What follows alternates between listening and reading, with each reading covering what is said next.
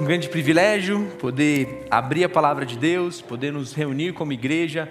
Você que está em casa também, é um privilégio nos juntarmos em um santo ajuntamento para olhar para a palavra de Deus, para olhar para a nossa vida e ver aquilo que o Senhor tem para nós. Que bom que o Senhor nos permite um ambiente confortável. E nós somos um tanto quanto dependentes de conforto. Cada vez mais. Quando eu olho para a minha vida, como eu amo conforto. Como eu amo aquele ambiente controlado, macio, uma temperatura agradável, aonde as variáveis estão controladas, de preferência sem muitas preocupações. A gente puder até colocar nesse clima uma praia, um clima agradável. Nós amamos o conforto. Nós somos muito dependentes do conforto. E nós sabemos que a Bíblia, ela não é contra o conforto, mas ela, por vezes, nos ensina que o Senhor vai nos tirar de uma zona de conforto. E você, talvez, no seu trabalho, está cansado de ouvir saia da zona de conforto, saia da zona de conforto, saia da zona de conforto. O que eu talvez quero dizer hoje aqui é que em algum momento você vai ter que sair da zona de conforto, mas que seja pelo motivo correto, que não seja por um motivo banal ou um motivo simplório. Mas saia da sua zona de conforto, porque Cristo tem te tirado dali. Pouco tempo lia um artigo de um pastor que questionava sobre como as famílias mudam de locais, de cidades, por conta de promoções do trabalho, e depois elas perguntam: tem alguma igreja boa lá? Tem um lugar que eu vou ser abençoado? E lógico, ele estava levando para um ponto de exagero, mas o seguinte: o quanto, por vezes, a nossa vida espiritual tem se tornado algo secundário nas nossas mudanças e nos desafios que nós aceitamos. O professor de ética no seminário, Alexandre Mendes, conhecido como Sacha, pastor em São José dos Campos, ele fez mestrado nos Estados Unidos, diz que durante o seu tempo lá ele era bolsista e responsável pela limpeza dos banheiros. E sempre vinha algum voluntário ajudá-lo nessa limpeza. Ele era o responsável pela limpeza e sempre tinha algum voluntário ali. Uma vez entrou um senhor e começou a ajudá-lo a limpar o banheiro, limpar os mictórios. E ele disse o seguinte para esse senhor: ele falou, é, me desculpe, mas eu sei que limpar os mictórios não é a coisa mais confortável que a gente pode fazer. E esse senhor o respondeu de uma forma tanto quanto confrontadora. Ele falou: sim, mas a cruz também não era o lugar mais confortável para Cristo. Esse sentimento de que Cristo, na sua autoridade, no seu poder, ele também vai nos tirar da nossa zona de conforto. Ele também vai nos levar a situações desafiadoras as situações que humanamente não é o melhor caminho. Se a gente olhar para a vida de Paulo, ontem no curso de novos membros, a gente falava um certo momento ali do testemunho pessoal. Paulo saiu de um ambiente muito confortável para quem ele era. Ele gostava do zelo da lei. Ele tinha prazer na perseguição à igreja. Ele tinha dupla cidadania. Ele estava num ambiente muito confortável. Mas o Senhor o arremata dali. O Senhor o tira dali e o leva na direção oposta. Isso que eu falei, não é sair da zona de conforto por um motivo pequeno, mas é pelo maior motivo que ele poderia ter. E foi porque o Senhor o direcionou a isso. Foi porque o Senhor o impulsionou naquela direção. Então, diante dessa introdução, gente vai ler o texto que vamos tratar hoje. Paulo começa e diz: Lembre-se de que Jesus Cristo, descendente do rei Davi, ressuscitou dos mortos. Essas são as boas novas a que eu anuncio. E por causa disso sofro e estou preso como um criminoso. Mas a palavra de Deus não está presa. Portanto, eu estou disposto a suportar qualquer coisa, se isso trouxer salvação e glória eterna em Cristo Jesus. Para os que foram escolhidos, esta é uma afirmação digna de confiança.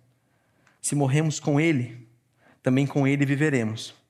Se perseverarmos, com Ele reinaremos. Se o negarmos, Ele nos negará. Se formos infiéis, Ele permanecerá fiel, pois não pode negar a si mesmo. Lembre-se, lembre essas coisas a todos e ordene-lhes na presença de Deus que deixem de brigar por causa de palavras. Essas discussões são inúteis e pode causar grave prejuízo a quem as ouve. Nos últimos tempos que a gente tem vindo aqui e olhado para a carta de 1 Timóteo, Paulo já usou o exemplo do atleta. Paulo já usou o exemplo do soldado, do mordomo, do lavrador. Paulo está construindo um cenário, está construindo uma história, está juntando um conjunto de, de ações e até de alguns personagens para apontar essa disciplina, essa diligência, esse propósito que o Senhor tem para as nossas vidas. A todo tempo mostrando para um jovem pastor que a vida dele, que a mensagem a qual ele entrega, que o mensageiro que o enviou é muito maior do que ele, está fazendo coisas grandiosas, e a ele cabe viver a sua vocação como um atleta, como um soldado, como um mordomo, como um lavrador. Mas agora ele vai deixar um pouco de lado esses exemplos e vai trazer um desafio. E ele começa dizendo: lembre-se, se você já estudou um pouco a Bíblia, você sabe o quanto ela é rica em memoriais, em situações que nos apontam algo que o Senhor fez na história. Só que esse memorial não é algo fixo no passado que diz apenas sobre o que o Senhor fez, mas é algo que aconteceu no passado, que diz sobre o que ele fez e traz esperança para a caminhada atual. Quando o povo olhava para as tábuas da lei, para os dez mandamentos, eles se lembravam: o Senhor falou com Moisés. E é isso que ele tem para a nossa vida.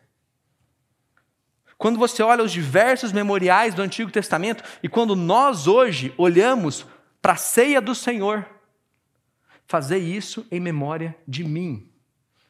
Lembrem-se Tenham isso vivo na memória de vocês. O Senhor está todo o tempo nos apontando. Não se esqueçam de quem Cristo é e o que ele fez na sua vida. Não se esqueça sobre quem, de quem você era antes de Cristo. Paulo, em Gálatas, vai falar que o pessoal de Gálatas é louco. A palavra às vezes é traduzida como insensato, mas quer dizer tolice, quer dizer loucura. Porque vocês viveram com Cristo e estão se desviando dele. Então Paulo começa falando para Timóteo: Timóteo, lembrem-se, tenha vivo na sua memória, não se esqueça. Talvez esse seja o nosso primeiro desafio.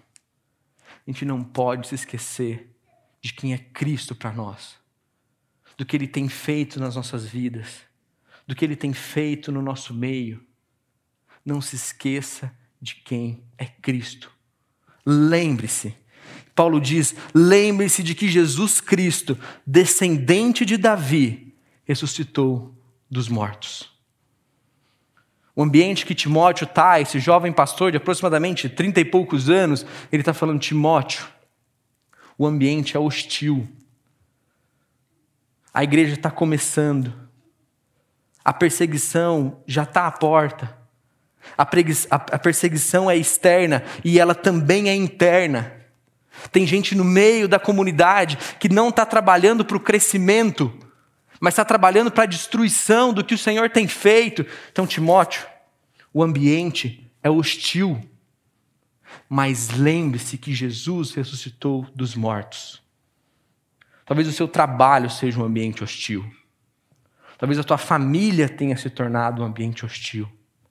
Lembre-se, lembre-se de Jesus Cristo, aquele que ressuscitou dos mortos. A descendência de Davi Paulo está trazendo esse contexto histórico do Senhor que atua durante toda a história.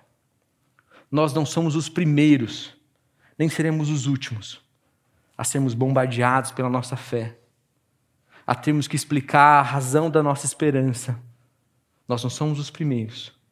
O Senhor tem feito grandes coisas na história e nós somos a continuação disso. Como o pastor André já disse, graças a Deus nós estamos no ombro de homens gigantes que fizeram coisas antes de nós. E agora o mesmo desafio é para a gente. Então, Paulo está falando, Timóteo, quando você estiver desanimado, quando o sofrimento bater forte à sua porta, quando você estiver com vontade de desistir de tudo, lembre-se de quem é Cristo, da obra dele e reconsidere todas as coisas. Lembre-se de quem é Cristo e reconsidere. Hebreus fala: tem os olhos fitos, fixos em Cristo, o autor e consumador da sua fé. E é muito belo isso, porque se nós olharmos para o lado, se nós olharmos para o lado, parece que nós vivemos o pior. Me lembro que eu e a Rai namorávamos no seminário bíblico Palavra da Vida, e às vezes a gente tinha umas discussões, mais culpa dela do que minha. e eu voltava do quarto dela lá, né, do, do, do gramado do, do, do, alojamento dela, e ia para o meu quarto. E nesse processo da gente ter uma discussão, eu passava e via vários namorados. E pensava, é, tá todo mundo bem. Só eu. O resto tá todo mundo ok. Mas justo comigo. E quando a gente olha para o Paulo falando, Paulo não, autor de Hebreus, né? Tem os olhos fitos em Cristo.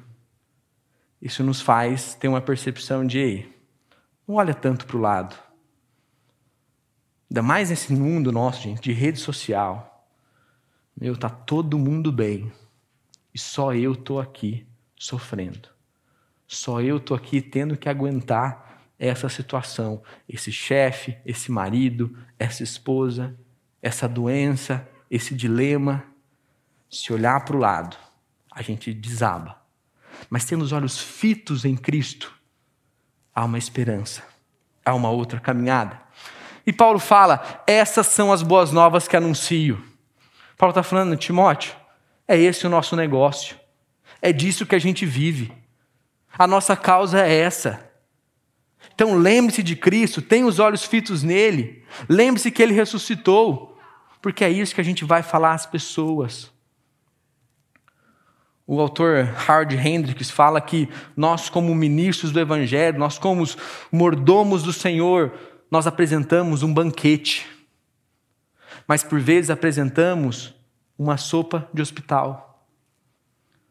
Nós falamos da nossa fé, falamos do nosso Senhor, às vezes de forma tão simplória, tão cansada. E Paulo está falando, Timóteo, lembre-se de Cristo, porque esse é o Evangelho. É por isso que você está aqui. E é isso que eu estou falando no sentido de saia da zona de conforto. Mas não saia por qualquer motivo. Esse jovem está em outro lugar. Esse jovem está longe da sua mãe, da sua avó, que eram referenciais, está longe do seu mentor, do seu cuidador, está num ambiente, como eu já disse, hostil. Mas ele está falando, é por isso que você está aí. E Timóteo, não é apenas você que sofre pelo Evangelho, mas agora, de forma breve, Paulo vai falar para o seu companheiro, seu amigo, vai falar: Olha, eu vou te contar um pouco do que eu estou passando pelo Evangelho. É por causa disso, e por causa desse Evangelho, por causa dessas boas novas, por causa da morte e ressurreição de Cristo, por causa, pelo fato de Cristo ser o descendente de Davi, eu sofro. Eu não apenas sofro, mas eu estou preso. E estou preso como um criminoso. É interessante essa percepção de Paulo. Ele deixa claro que não é apenas a cadeia, a prisão, a falta de liberdade, mas ele está como criminoso. A expressão é um malfeitor. Provavelmente Paulo, essa segunda prisão dele está associada à acusação de, do, do incêndio em Roma e do fato de isso ter sido atribuído aos cristãos. Então, sobre Paulo está recaindo uma condenação. Ele está falando como malfeitor.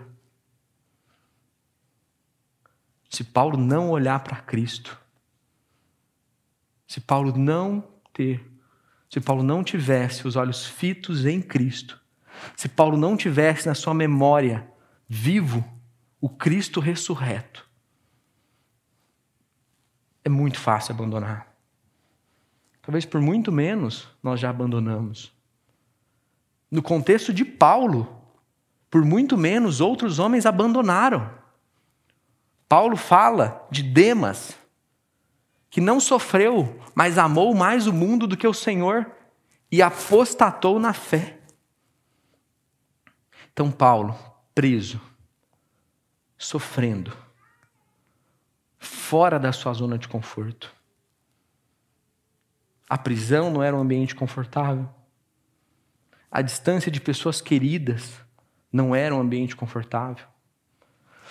A traição de alguns aliados não era confortável. Mas Paulo sabia que o Senhor estava com ele e que esse Senhor não estava comprometido com o conforto dele, mas estava comprometido com a paz dele, que ia exceder todo o entendimento. Que mesmo preso, mesmo preso, ele está experimentando o poder sobrenatural do Senhor. E eu tenho certeza que você já viveu e o Senhor continua te chamando a viver aquelas experiências que você fala, Senhor, eu não consigo. Lembre-se agora, traga sua memória. Experiências que o Senhor te direcionou e você fala, Senhor, eu não consigo.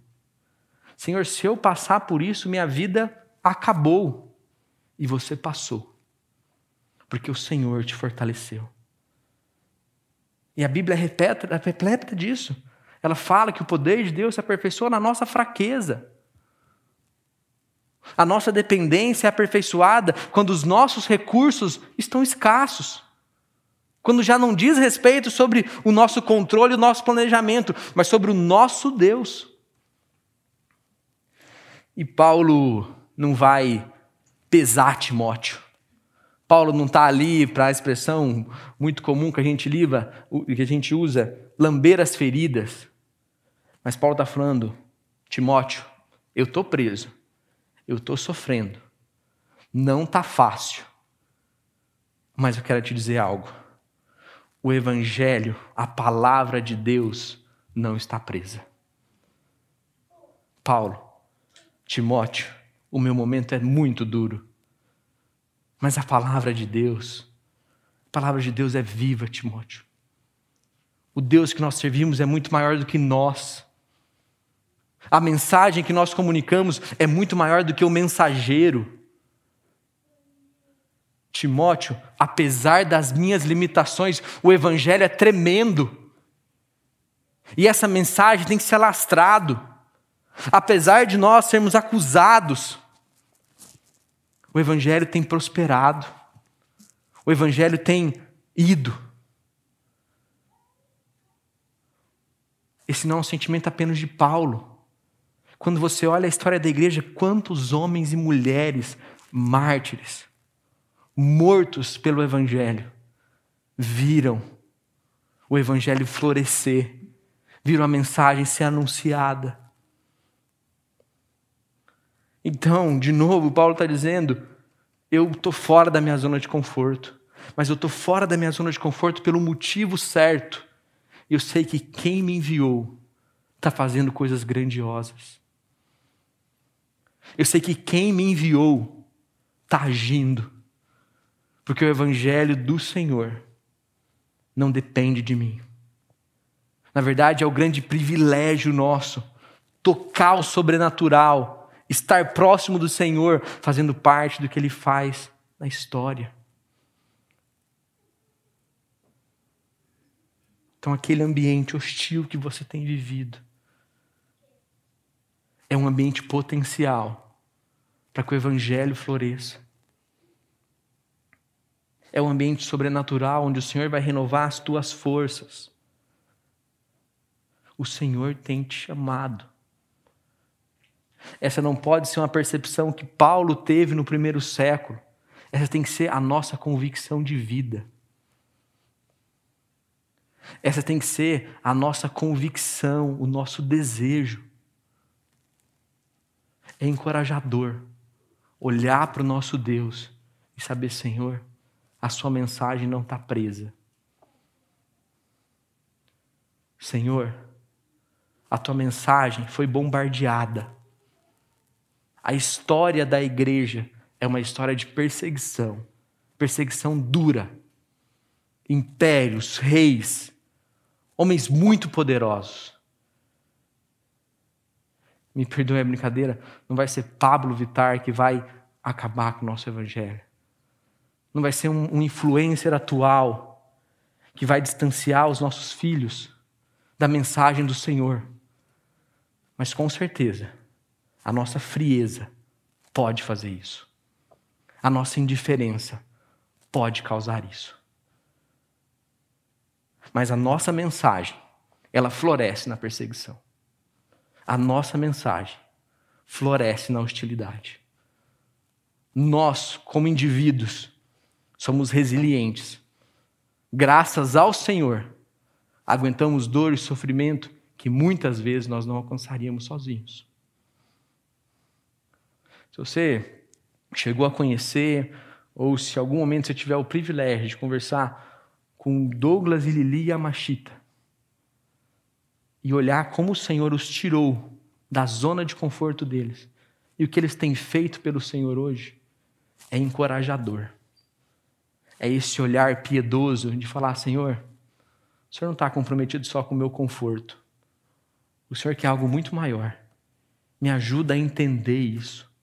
E às vezes eu vou ter momentos de muito conforto, mas eu não posso ser refém dele. Eu não vivo apenas para Ele. Vamos lá? Paulo diz: Estou disposto a suportar qualquer coisa. Pelo motivo certo, eu estou disposto, Timóteo. Pelo motivo certo, sofra. Pelo motivo correto, aguente. Se isso trouxer salvação, glória eternas em Cristo para os que foram escolhidos, suporte, aguente. Pela causa correta. Pela causa correta. Suporte o sofrimento e a dor pelo motivo certo. Conversas com o pastor André, a gente tem falado muito disso, sobre a convicção. Sobre a convicção que só o Senhor nos dá. De encarar aqueles desafios que não são simples. Talvez que não são os desafios que nós tanto sonhamos. Mas ter a convicção, é isso que o Senhor tem para mim. E, gente, a gente precisa ter isso na nossa vida cristã. Nós não somos meros espectadores. Nós somos indivíduos atuantes na obra de Deus. Não são apenas os nossos grandes, dignos missionários que estão fazendo coisas grandiosas, mas somos nós também. O chamado e o desafio individual, a vocação pessoal tenho falado muito com essa galerinha ali, com os jovens, com os adolescentes, especialmente sobre esse desafio da vocação, de olhar para o Senhor e falar: gente, eu não sei exatamente a faculdade que você vai fazer, o desafio profissional que você vai abraçar, mas independentemente dessa escolha, o Senhor está te chamando para viver para Ele, para abençoá-lo para abençoar pessoas, para ser um sacerdote dele.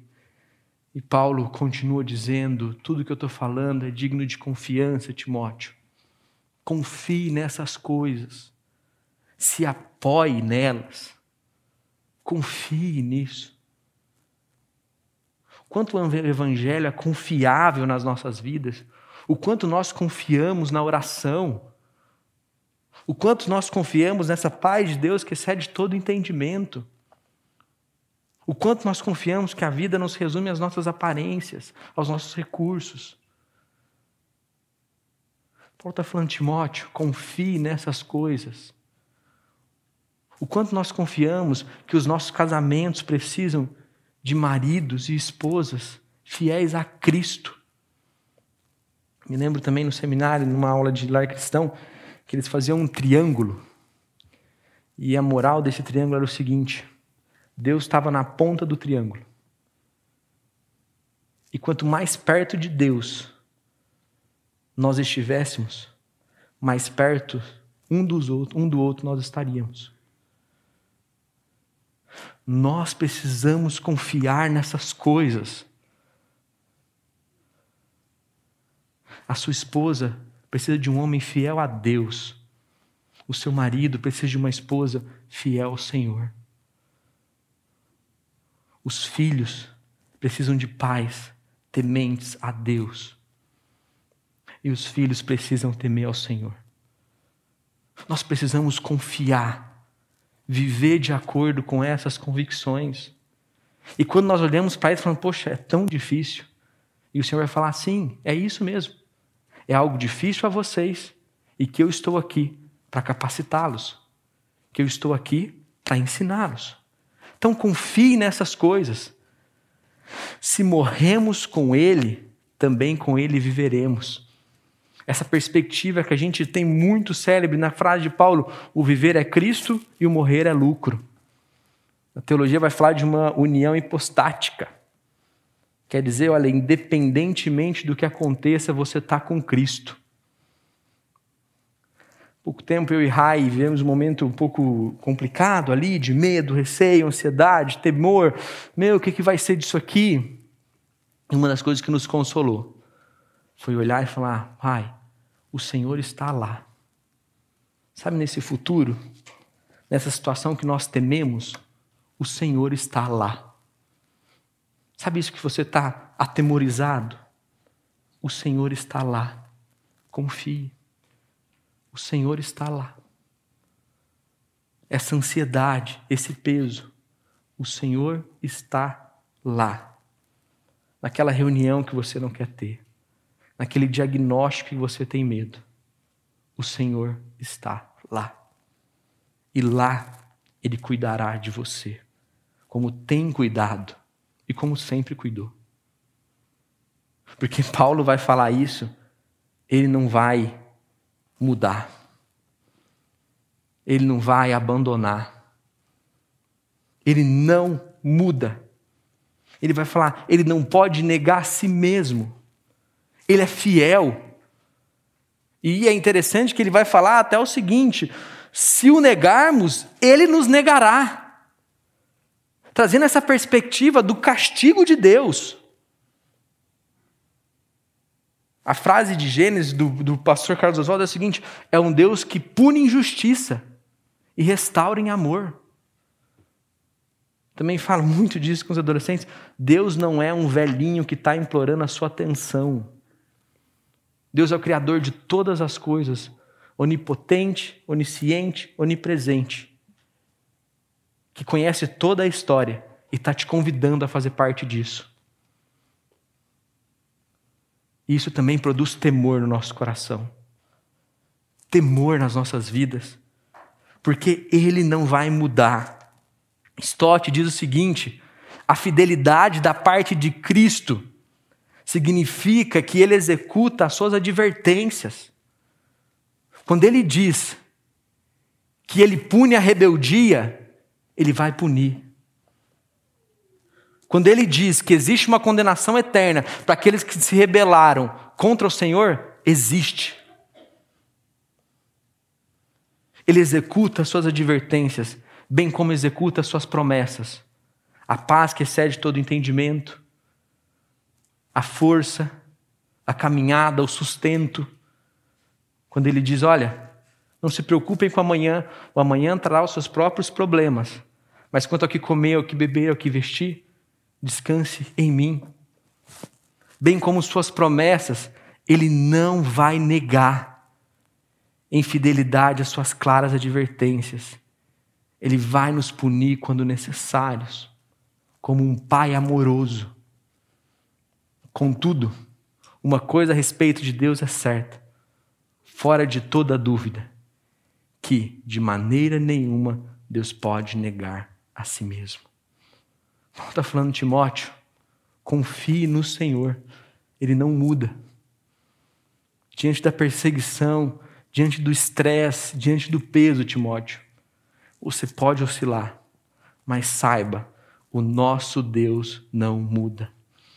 E olha que interessante, ele começa lá falando para a gente se lembrar, eu falei dos memoriais. Agora ele está falando, lembre essas coisas a todos. Isso é o Evangelho. É o Senhor te trazendo à memória algo para que você transmita a outros. Não é simplesmente para você se sentir melhor. Não é simplesmente para você voltar para casa com o sentimento que você fez o que deveria diante de Deus. Mas é para te levar a uma ação. E eu acho muito legal esse contraste. Ele falou, falou, falou, falou e ligou os pontos de novo. Ele falou: Olha, Timóteo, lembre-se. E se você se lembrar disso com força, com vontade, se essa mensagem estiver viva, queimando no seu coração, lembre-se essas coisas a outros. Comunique isso. Fale dessas coisas. E esse não é um diálogo entre Paulo e Timóteo. Esse é um diálogo entre Deus e Timóteo. Esse é um diálogo entre Deus e Felipe. Esse é um diálogo entre Deus e o Sandro. Esse é um diálogo entre Deus e o Gilmar. Esse é um diálogo entre Deus e nós. Ele está falando, lembre-se e espalhe essa mensagem. Lembre-se e viva essa mensagem. Lembre-se e ajude outros. Fale disso a outros. Não como quem apresenta uma sopinha de hospital, mas quem apresenta o maior banquete da história. É para isso que o Senhor está nos chamando. Então, quando você vem servir ao Senhor em qualquer ministério da igreja, Deus não está te chamando para algo simples, mas Deus está te chamando para se lembrar primeiro e lembrar outras pessoas sobre o que Ele está fazendo na história e sobre o que Ele pode fazer na sua vida. O conforto. Nós gostamos dele. Nós, às vezes achamos que nós precisamos dele, é necessário em diversos momentos. Mas Deus não te chamou para uma vida confortável. E como eu disse também no começo, o mercado tem falado muito para a gente: saia da zona de conforto, saia da zona de conforto. Eu quero te dizer: saia da zona de conforto pelo motivo correto, por Cristo, por amor à obra do Senhor por convicção sobre quem o Senhor é, por paixão. Mais uma de John Stott, ele diz: somente teremos parte da vida de Cristo no céu, se anteriormente tivermos participado da morte na terra. A gente sabe, essa é a mensagem da nossa salvação. Nós só alcançamos o céu porque Cristo morreu por nós. E a estrada para a vida é a morte, foi a morte de Cristo. E a estrada para a glória eterna é um caminho de sofrimento. Mas é um caminho de paz. Quando nós cantamos que o nosso Deus é profundo, é imenso e nos cobre, é furioso, é poderoso e nos abraça. Nós olhamos para a nossa vida e falamos: Senhor, é isso que o Senhor tem para nós. Por isso, limpamos mictórios. Por isso, abandonamos promoções quando necessário. Por isso, somos fiéis às alianças que nos comprometemos. Por isso, somos sensíveis ao Senhor. Por isso, queremos ouvir ao nosso Deus, porque é sobre Ele e não sobre nós. É sobre Cristo e não sobre a nossa brevidade, não sobre o nosso conforto que é tão frágil, é tão sensível, é tão delicado. Que o Senhor nos abençoe. Que o Senhor nos leve diante dele a nos ajoelharmos e falar: Senhor, me usa, me muda. Lembre essa mensagem no meu coração, para que eu possa lembrar outras pessoas. Me mostre, Senhor. Me traga as convicções sobre quem o Senhor é. Vamos orar. Senhor, nós somos gratos, Pai. Gratos porque a tua mensagem fala conosco. É a tua palavra, é o teu evangelho. Nós falamos de uma mensagem de mais de dois mil anos, num contexto totalmente diferente. Mas é essa mensagem que também está para nós hoje. É essa mensagem que alcança os nossos corações. Senhor, é algo muito difícil de viver, mas é para isso que o Senhor nos chamou. Então, Senhor, nos use, nos molde, nos abençoe, nos corrija. É o que pedimos gratos, corajosamente, em Cristo. Amém.